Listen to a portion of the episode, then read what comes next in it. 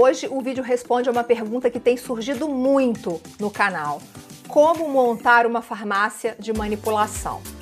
Fica comigo até o fim, é logo depois da vinheta.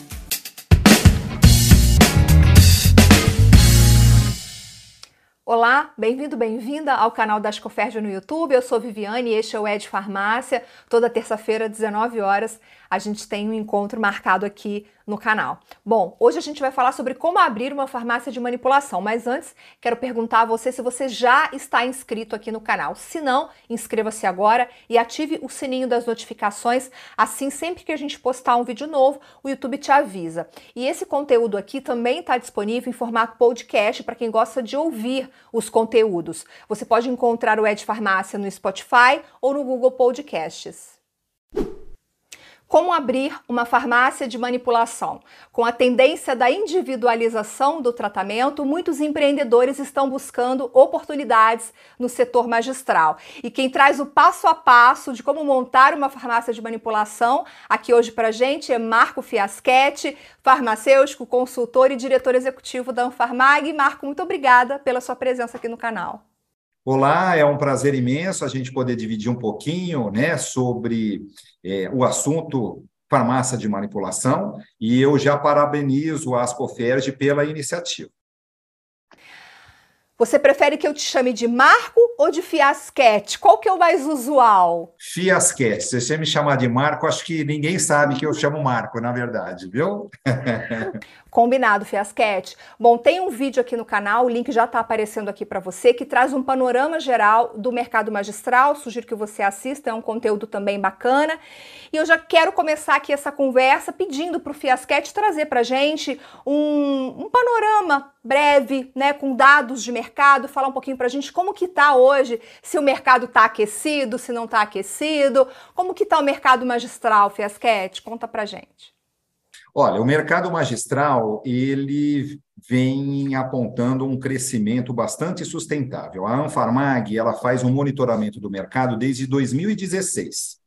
E nesse período de 2016 a 2021, que foi o último fechamento, em número de estabelecimentos, número de lojas de farmácia de manipulação, um crescimento de 15% nessa série histórica. Nós estamos falando é, da, de um saldo positivo de quase 1.100 farmácias desde 2016. Então, quando a gente observa um crescimento é, tão significativo no número de farmácias, muito provavelmente, Viviane, é porque esse tipo de farmácia está, de alguma maneira, beneficiando a sociedade. É, também esse dado ele é reforçado quando a gente olha empregabilidade. O setor de farmácias de manipulação, também nesse período de 2016 a 2021, é, cresceu em funcionários, e aí eu estou falando de CLT, um crescimento de quase 20%. É. Hoje, esse setor emprega diretamente aproximadamente 63 mil colaboradores. É. É, então, também isso reforça é, a, a, a, o crescimento desse setor. E quando a gente fala em faturamento, né? O faturamento do setor hoje é por volta de 10 bilhões de reais, um crescimento de 2016 a 2021 de 35,9%. Só para a gente fazer um paralelo, Viviane, o PIB nacional, no mesmo período, cresceu 7,7%. Então, quando a gente observa todos esses dados, é, a gente avalia que a farmácia de manipulação é um estabelecimento de saúde que vem beneficiando cada vez mais a sociedade e que, por isso, tem esse crescimento tão robusto. Eu até comentei na abertura do programa sobre a tendência de individualização do tratamento. Então, é, me parece que esses dados, na verdade, eles representam uma procura maior do consumidor por esse tratamento individualizado. A gente pode fazer essa afirmativa? Podemos fazer essa inferência assim, Viviane, principalmente aos colegas que nos, né, nos estão acompanhando. Quando a gente observa o que vem acontecendo na área de tecnologia em saúde, é, tudo converge para o que a gente denomina de saúde individualizada. Então, eu estou falando de Big Data, de mapeamento né, do genoma, impressora 3D, telemedicina, telefarmácia, dispositivos né, que acompanham, né, monitoram alguns parâmetros e transmitem isso né, online para, por exemplo, um prescritor, um médico. Tudo isso vem fazendo com que é, o setor de saúde é, convirja para a, a, saúde única daquele indivíduo. É, a gente pode, inclusive, ser gêmeos né? mas são dois indivíduos distintos, com, né, com características é, distintas e, consequentemente, com necessidades em saúde né, que são individualizadas. E, por isso, essa procura cada vez maior pelo produto que é disponibilizado pela farmácia de manipulação.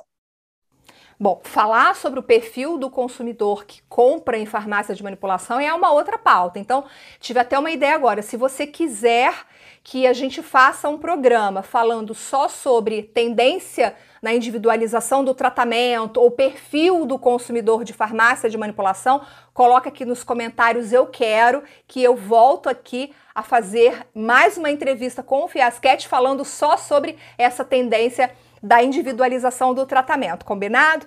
Bom, eu quero falar então agora, vamos à pauta do, do programa, que é como abrir uma farmácia de manipulação. Queria que você colocasse para mim, Fiasquete, quais são os primeiros passos que o empreendedor deve dar. Eu, Viviane, por exemplo, decidi que quero abrir uma farmácia de manipulação. Por onde eu começo? Tem gente que não sabe por onde começar.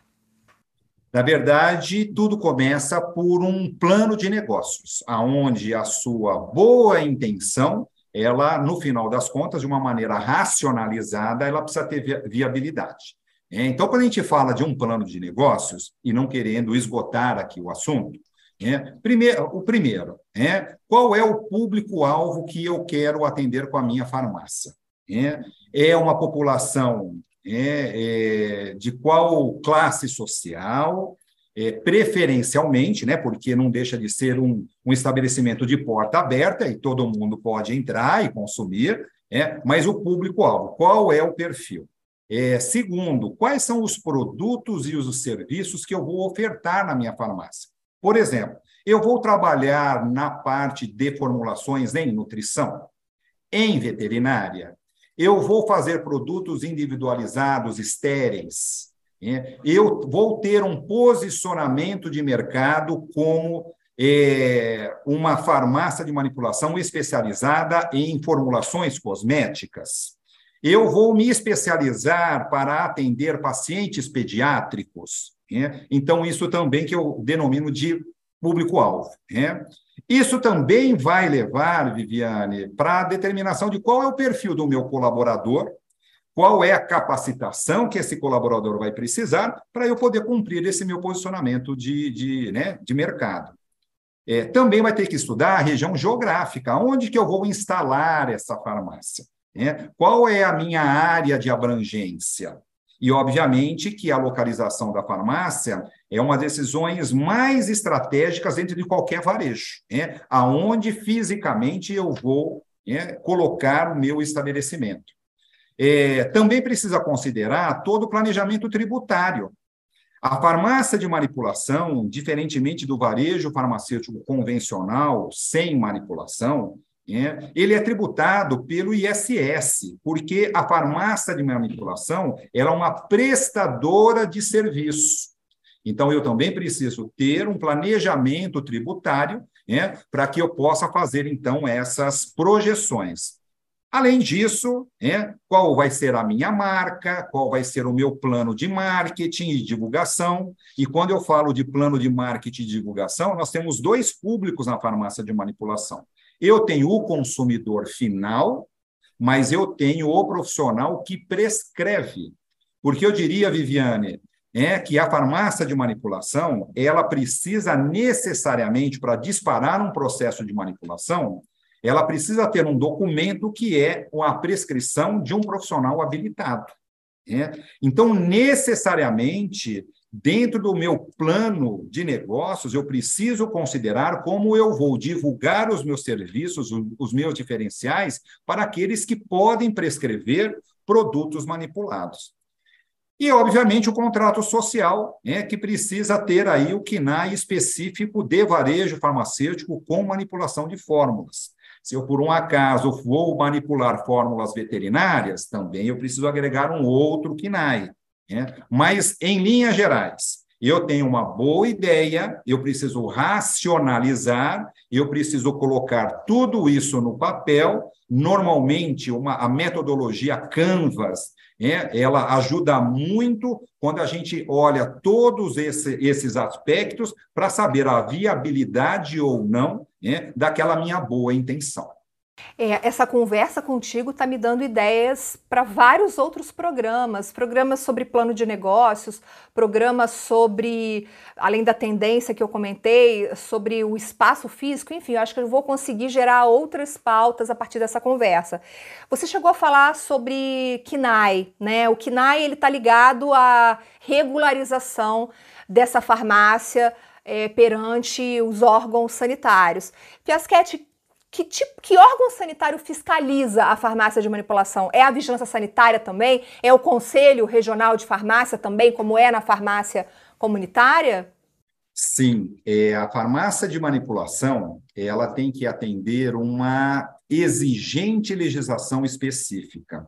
São mais de 300 itens que a farmácia de manipulação precisa cumprir. É, vou fazer uma observação, Viviane. A farmácia de manipulação brasileira é aquela mais desenvolvida no mundo.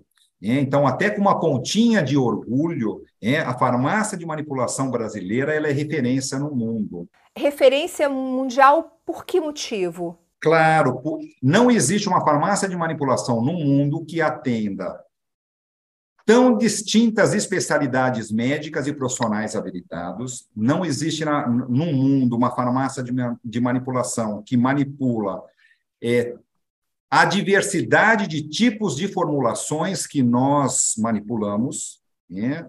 e, consequentemente, é por isso que também a farmácia de manipulação brasileira ela tem a legislação mais exigente do mundo. Né? E quando a gente fala, então, quais são os órgãos que fiscaliza, a gente tem a vigilância sanitária local, nós temos a própria Anvisa, né, que é federal, nós temos, eh, se eu manipular para veterinária, eu tenho o Ministério da Agricultura e Pecuária, o MAPA, eu tenho o Conselho Regional de Farmácia, é, conforme a substância que eu manipulo, eu tenho o, a Polícia Civil, eu tenho a Polícia Federal, eu tenho o Corpo de Bombeiros. Né? Então, é uma extensa é, grade de exigências de distintas autoridades constituídas, e isso é natural, Viviane, porque a cada fórmula que a farmácia faz, obviamente, está aí embutido é, dentro de um controle, mas existe um risco sanitário que precisa ser gerenciado. Né? É, da mesma maneira que a indústria farmacêutica tem uma série de padrões, de procedimentos para garantir a segurança e a eficácia é, daquela, daquele lote que contém centenas e milhares de unidades, a farmácia de manipulação também, ela tem um programa de gestão da qualidade justamente para garantir é, a segurança e eficácia dessa formulação. Só que com um desafio a mais a cada receita que entra na farmácia é uma formulação diferente. É, a indústria farmacêutica faz em série. Normalmente ela tem lá 10, 20, 30 linhas de medicamentos que, que são né, padronizados. A farmácia de manipulação, é, a cada formulação, é, existe, então, né, todo um processo que precisa ser garantido. Mas, Fiasquete, tanta regulação, tanta regulamentação não é um fator desmotivador para se abrir uma farmácia de manipulação? Não, não fica mais difícil abrir um negócio no setor diante de tanta regra, tanta norma? Olha, muito interessante a sua pergunta. Por isso que o colega é, que tem intenção em enveredar pela farmácia de manipulação, ela precisa compreender que, primeiro, eu sou um prestador de serviço, eu vou preparar formulações que serão consumidas por um terceiro. Eu preciso, consequentemente, garantir que a sociedade tem acesso a esse produto seguro e eficaz. Por isso que, diferentemente de um varejo convencional farmacêutico, a farmácia de manipulação vai precisar ter um farmacêutico especialista em garantia da qualidade. Esse farmacêutico pode ser na mesma pessoa, em pessoas distintas, é, mas também especialidade de como produzir formulações dentro do processo magistral. Então, sem sombra de dúvida, as exigências são inúmeras, infinitas quase, né? mas, é, mas é inerente do negócio. Da mesma maneira, Viviane, que se a gente estivesse pensando em montar um hospital, né? uma clínica, né? é, também vem embutido aí né? todo um regramento, porque ele é proporcional ao risco sanitário que está envolvido naquela, né? naquela atividade. A Anfarmag, ela oferece algum tipo de ajuda para quem está querendo começar no setor? Sem sombra de dúvida. A Anfarmag é uma entidade né, que está completando 38 anos de existência, né, nesse ano de 2023. É, existe no país é, aproximadamente 8.300 farmácias com KINAI principal de manipulação, é, ou seja, 8.300 farmácias que se dedicam quase que exclusivamente ao preparo do produto magistral. É, e por isso, Viviane, o colega que pensa em enveredar na área de manipulação, ele precisa entender que a complexidade ela é maior do que do varejo farmacêutico convencional. Eu não estou falando melhor ou pior, é, eu estou falando que é uma complexidade inerente à atividade de manipular. Bom, mas e, e, em termos de rentabilidade? A rentabilidade da farmácia de manipulação é melhor do que a rentabilidade da drogaria? Eu diria, Viviane, que a, a rentabilidade do negócio ela é sempre proporcional ao risco que eu corro. É? Então, quando eu tenho é, o varejo convencional, né? E a gente muitas vezes vê aí margens na casa de um dígito, se bem administrado o negócio. Né? A farmácia de manipulação, se bem administrada, né, eu tenho um resultado na casa de dois dígitos. Né? Então, se a gente for comparar rentabilidade, sim, sem sombra de dúvida, é um estabelecimento né, farmacêutico magistral bem administrado, ele tem uma rentabilidade superior a um varejo farmacêutico convencional, porque aí está embutido toda a complexidade, todo o risco, toda a mão de obra especializada que eu preciso. Né? Então, mais do que natural é, que quanto maior e mais complexo for, é, melhor a minha rentabilidade. Mas eu estou pensando aqui, muitas vezes os produtos na farmácia de manipulação são mais baratos do que se a gente comprar a caixinha do medicamento na drogaria. Então, mesmo sendo um produto de baixo custo para o consumidor, na maioria das vezes, o negócio acaba dando um lucro maior para o pro, pro, pro proprietário, é isso? Viviane, a gente precisa fazer uma consideração na sua afirmação. Nem sempre o produto manipulado ele tem um preço melhor do que o produto industrializado. Eu vou dar um exemplo. É, medicamentos genéricos. A farmácia de manipulação ela não tem margem para concorrer com medicamento genérico. É, é, justamente por essa complexidade. Então, é natural no inconsciente popular de achar que a farmácia de manipulação, primeiro, ela só manipula produtos naturais, que não é verdade, é, e que o produto manipulado sempre será mais barato que o produto industrializado. Existem situações que nem sempre. Porque, às vezes, o produto manipulado ele é mais em conta. É? Primeiro, porque eu faço uma quantidade específica para aquele tratamento, consequentemente, não tenho sobra do medicamento. Só aí eu já, eu já economizei. Né? Porque numa mesma formulação, desde que tecnicamente viável, eu consigo compor com mais de um princípio ativo ou mais um medicamento que aquele paciente está tomando. Né? Isso também dá uma possibilidade de diminuição de custos né? e, consequentemente, isso refletido no, no, no produto final. Mas, é, em resumo, é, mesmo nessas situações, a farmácia de manipulação, quando bem administrada, ela tem uma rentabilidade superior a uma farmácia convencional, né? como também, é, vamos imaginar um restaurante gourmet, ele tem uma margem melhor né, do que um restaurante convencional. A nossa audiência deve estar nervosa aqui porque eu ainda não fiz uma pergunta que todo mundo quer que eu faça. Quanto custa, em média, abrir uma farmácia de manipulação hoje no Brasil? Olha, vai depender de uma série de fatores, como a gente já colocou, que tipo de cliente eu vou atender, aonde vai estar a minha loja, que tipo de produto eu vou manipular. Por exemplo, se eu for manipular antibiótico, eu tenho que ter uma instalação específica. Se eu vou também manipular hormônios, eu tenho também que ter uma, né, uma área específica para isso, e tudo isso é custo. Mas, assim, para a gente poder fazer um, um número mágico, né, é, uma farmácia de manipulação viável é, que não seja um puxadinho, né, é na casa aí de 400, 500 mil reais. E pra gente, já, a gente já indo para o fim da nossa entrevista, mas eu tenho que te fazer uma pergunta também em relação a espaço físico da farmácia, mobiliário. A gente sabe que hoje, né, a gente tem a tendência da farmácia boutique, dos ambientes aconchegantes, né? Ah, você tem que ter uma boa iluminação, o cliente tem que se sentir acolhido, confortável. Queria que você falasse um pouco, Fiasquete, sobre esse espaço físico da farmácia, já que a pessoa está começando do zero, o que, que ela tem que se atentar na montagem montagem dos móveis, do local, do espaço e também em termos de equipamento. A gente está muito na era da tecnologia. Se tem algum equipamento que é fundamental para garantir o sucesso daquele negócio, queria te ouvir um pouquinho sobre isso. Claro, vamos falar então um pouquinho sobre espaço físico imobiliário. Isso é normatizado. Então, aos colegas que estão nos escutando, a grande legislação da farmácia de manipulação é a RDC 67 de 2007. É, então, é leitura obrigatória para todos aqueles que imaginam um dia ter uma farmácia de manipulação.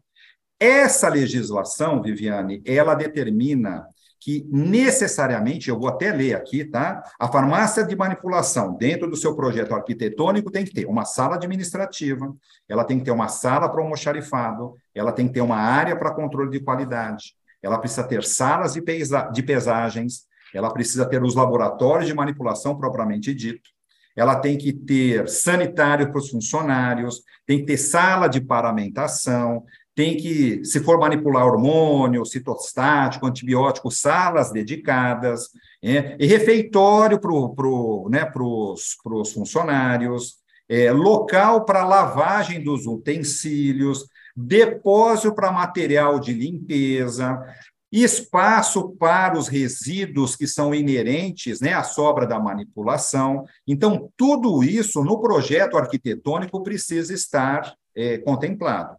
Obviamente que vai depender do, né, do, do espaço que eu tenho naquele imóvel, é, a legislação não fala de metragem mínima, é, mas, obviamente, um arquiteto, um engenheiro, que é quem normalmente faz os projetos da farmácia, precisa atentar né, se aqueles espaços determinados por essa legislação, RDC 67, né, são contemplados. Porque a vigilância sanitária, no momento de emitir a licença de funcionamento, ela vai verificar tudo isso. É, quando eu falo de equipamentos, Viviane, a gente poderia falar equipamentos é, envolvidos na manipulação dos produtos e equipamentos de uso geral. Então, quando eu falo de manipulação de produto, eu preciso investir em balanças, eu preciso, que são os utensílios que eu uso no processo produtivo. Então, balança, equipamentos de controle de qualidade, é, encapsuladeiras, uma infinita série de vidrarias. Então, isso são equipamentos que eu uso dentro do laboratório. E fora do laboratório, eu preciso ter computador, impressora, é, é, os, os, equipamentos de segurança. É, então, também tudo isso, a legislação, ela determina é, esse mínimo para que a farmácia tenha condições de operar. Olha, assim, vai ser impossível a gente esgotar esse assunto nessa entrevista, porque. Mas eu, eu, eu, prometo, me comprometo aqui publicamente de que a partir dessa entrevista a gente vai desenvolver outros temas aqui, falando um pouquinho de cada tópico que a gente trouxe aqui com Fiasquete. Mas antes de encerrar, eu queria que você trouxesse pra gente assim uma dica, uma dica final para quem está pensando em entrar, porque você trouxe uma, buro, uma burocracia muito grande, uma regulamentação muito pesada, né? Não é um investimento, 500 mil reais é, é muito dinheiro, então assim, queria que você trouxesse uma dica que, que mostrasse para quem está assistindo a gente que vale a pena investir nesse mercado magistral. Exato. Bom, é, eu começo pelo final. Né? Olhem, o Fiasquete já comentou aqui que uma farmácia bem administrada tem um resultado de dois dígitos no final da planilha de Excel. Né? Então, é por aí que o empresário ele precisa né, enxergar. Mas algumas dicas de uma maneira assim muito, muito é, tranquilas, tá? sem nenhuma formalidade. Não monte a sua farmácia de manipulação. Por exemplo, você tem uma drogaria, fala, ah, eu vou agregar um laboratório aqui, é porque eu também vou começar a vender, né, a manipular meus produtos, porque a minha margem é melhor. Começou errado. É, é, eu preciso montar uma farmácia, porque a lógica é outra. Né? A farmácia de manipulação é uma prestadora de serviço e o varejo convencional é uma, é uma, é uma empresa de comércio, de mercadorias. Né? E não tem nenhum demérito nisso, né? mas são é, expertises diferentes. Tá? É, segundo, eu preciso, como empresário, entender que, como um prestador de serviço, eu preciso gostar de gente. Porque eu vou ter que me relacionar muito com prescritores, eu vou ter que me relacionar muito com o consumidor final, porque não é só o produto que é individualizado, é a atenção é, é a assistência a esse consumidor que é individualizado. É, então, esse também é um perfil. E, além disso, um bom plano de negócios, que foi o que a gente comentou, é, e realmente se cercar de profissionais que são especializados no, né, no, no setor, e, por exemplo, a Anfarmag, né, uma entidade, é, justamente para a gente poder dar, dar esse suporte. É, e não entrar nesse mercado é, não sabendo que eu vou ter que ter uma mão de obra qualificada. Para vocês terem uma ideia, levantamentos da Unfarmag indicam que, na média, toda farmácia de manipulação tem 2,75 farmacêuticos. É? Então, nós estamos falando de uma mão de obra especializada, consequentemente, ela tem um custo. É? É, eu vou ter que ter os meus técnicos manipuladores, não é uma mão de obra que a gente vai no mercado né, e, e, e tenha né, em profusão.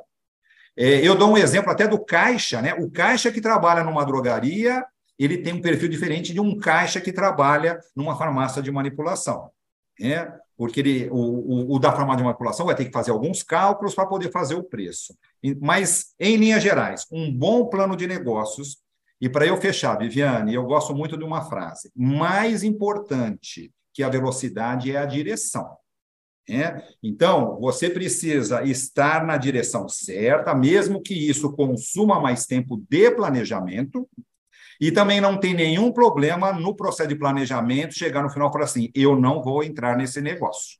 Que bom que você investiu bastante tempo e, eventualmente, algum dinheiro para não comprometer eventualmente 400, 500 mil reais. Do outro lado, eu digo para vocês que atuar na área de manipulação, ela traz uma satisfação tanto profissional como empresarial muito grande. A, a, idade média da farmácia de manipulação no país, quando eu falo de lojas, é maior, a idade média das farmácias de manipulação maior que 17 anos. Então, quem abre corretamente permanece no mercado. Né? Então, estude o mercado, faça um bom plano de negócio, se cerque de bons profissionais, é, procure as entidades de classe né? e né, faça um bom trabalho, porque o mercado de produtos manipulados ele já é uma realidade e com o que a gente comentou das tecnologias em saúde, será cada vez mais demandado pela sociedade.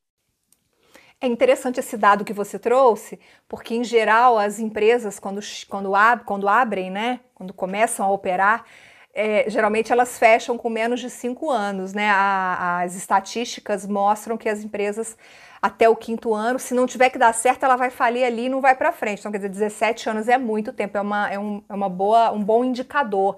Bom, se por acaso a gente não tiver respondido a sua pergunta nesse vídeo, você também pode colocar nos comentários a sua dúvida específica, porque ou a gente responde nos comentários ou a gente gera um outro vídeo. Inclusive, esse vídeo é fruto de uma pergunta de um seguidor é, sobre como abrir uma farmácia de manipulação, e aí a gente é, começou aqui com esses, com, com esses temas dentro do setor magistral. Quero agradecer, Fiasquete. A entrevista foi incrível, gostei muito. Eu acho que vai ajudar muita gente que está pensando em entrar para o setor. Muito obrigada.